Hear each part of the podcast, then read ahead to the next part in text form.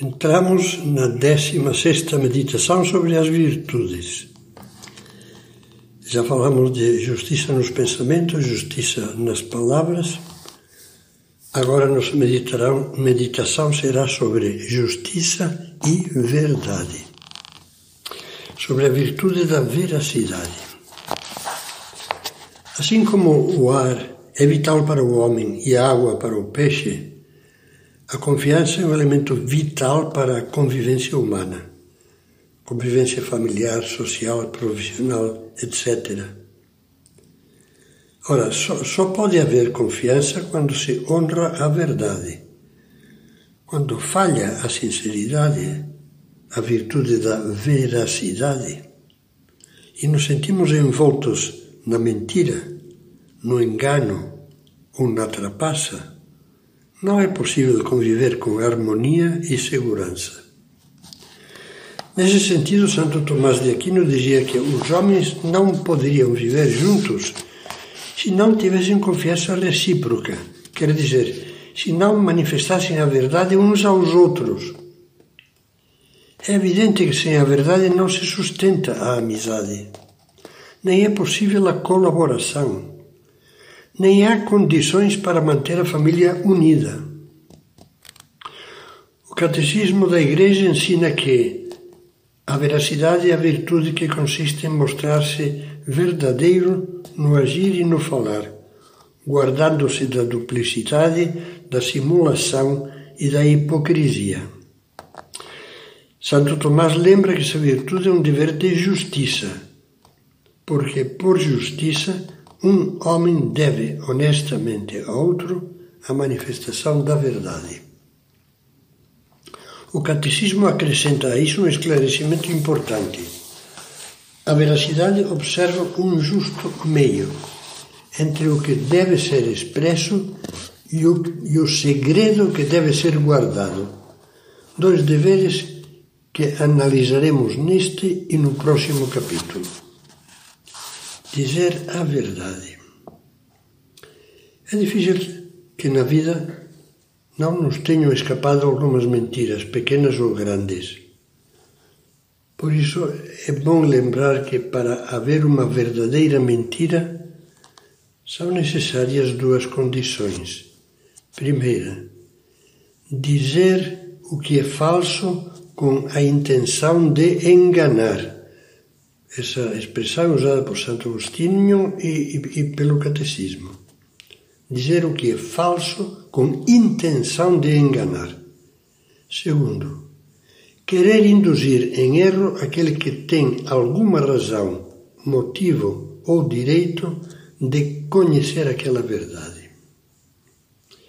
São dois focos para esclarecer o que é um pecado de mentira e o que não é. O pecado consiste em enganar uma pessoa ou entidade que tem o direito de conhecer a verdade, dizendo-lhe uma coisa falsa, com palavras ou atitudes, e com a intenção de enganá-la. Daí se deduz que não é mentira omitir ou ocultar uma verdade a alguém que não tem razão alguma, nem motivo ou direito algum de conhecer determinada verdade. Como diz o Catecismo, ninguém é obrigado a revelar a verdade a quem não tem o direito de conhecê-la.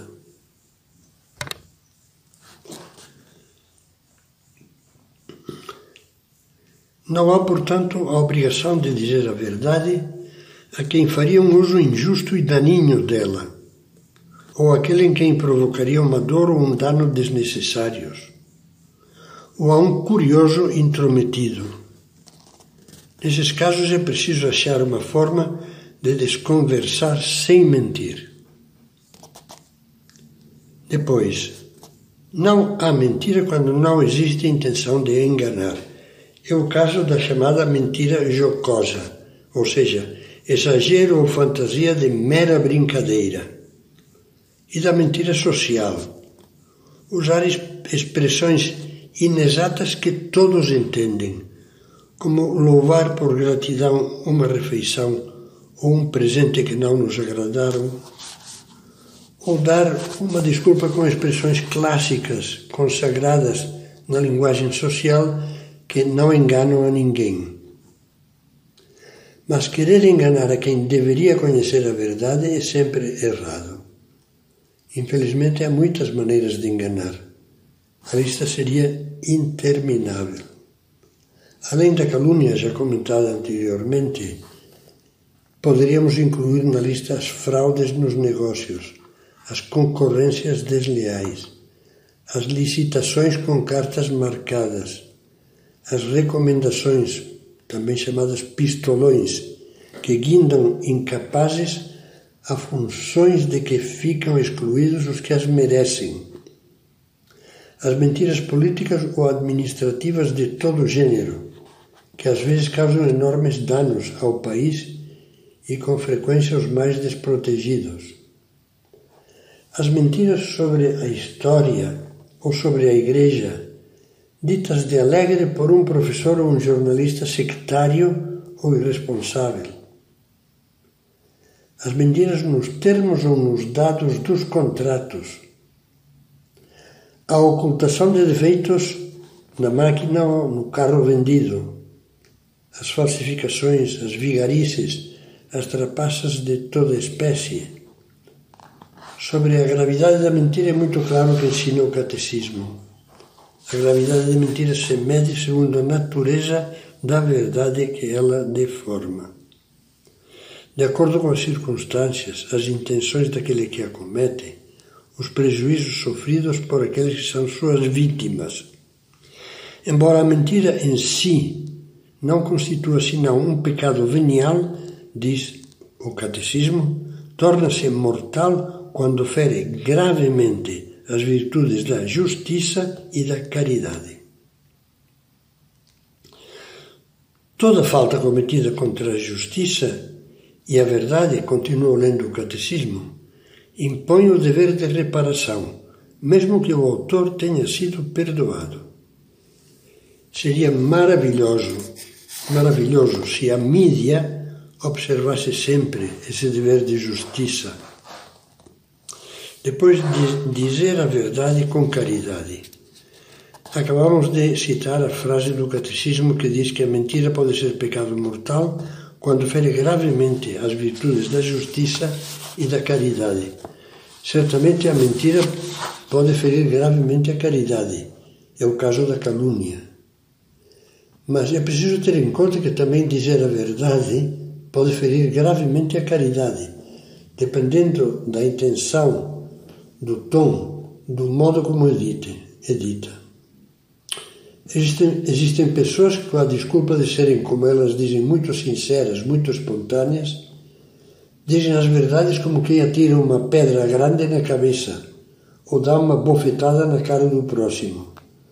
Não dizem a verdade, mas usam a verdade como uma faca para ferir. São Paulo escreveu aos Efésios que é preciso fazer a verdade na caridade, viver segundo a verdade no amor. Por isso, para não nos enganarmos dizendo que eu sou muito sincero, muito franco, é importante reconhecer qual é a intenção íntima que nos leva a atirar nos outros a verdade como uma pedra. Pode ser o desejo de ofender e humilhar, quando a verdade é dita acusando e achincalhando. Pode ser inveja, para criar desunião. O seu namorado me falou. Pode ser uma verdade íntima de outra pessoa proclamada grosseiramente em público. Pode ser a chantagem, que às vezes, infelizmente, é praticada inclusive entre parentes ou colegas. Enfim, toda verdade dita com a finalidade de magoar ou de ofender ou de conseguir um lucro injusto é uma verdade maldita. Pode-se até tirar o hífen, maldita, maldita. São Tiago, que diz coisas fortes na sua carta, afirma que há línguas inflamadas pelo inferno. Isso deve ser para nós motivo de reflexão. Sobretudo lembrando que Cristo disse: a boca fala daquilo que o coração está cheio. Pela nossa língua podemos conhecer como é que está o nosso coração. E vamos já rapidamente ao questionário sobre a mentira. Eu amo e pratico a sinceridade no relacionamento com as outras pessoas. Percebo que a sinceridade que foge da mentira, do fingimento e da hipocrisia é condição imprescindível para o bom relacionamento humano. Caio em pequenas mentiras com facilidade. Acho que não tem importância. Olha, todo pecadinho venial tem importância aos olhos de Deus não é mortal, não impede de comungar, mas tem importância.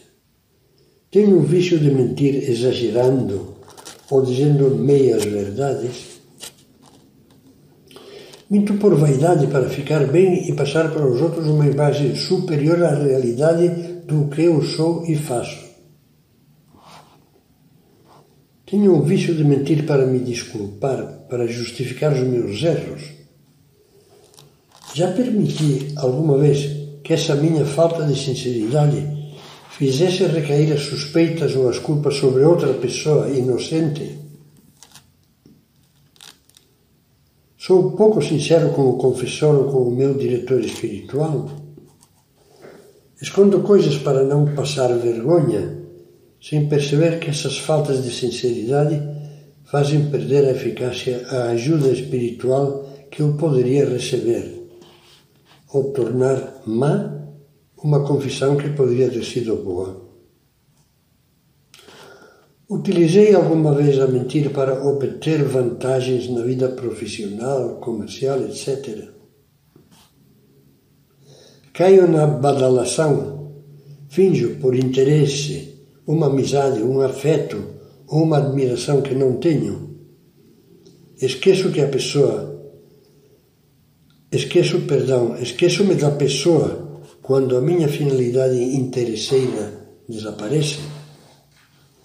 Critico pelas costas colegas ou amigos sem ter a lealdade de lhes falar com caridade e simplicidade, tentando ajudá-los a corrigir um defeito. Educo os filhos ou os alunos no amor à sinceridade, coisa fundamental na pedagogia fundamental. Educa-os no amor à sinceridade, animando-os a abrir o coração e mostrando-lhes com carinho que procuro compreendê-los, mesmo quando erram gravemente, facilitando assim que contem sem receio aquilo que lhes custa dizer. Como depois dos outros exames, procure tirar as suas conclusões pessoais práticas.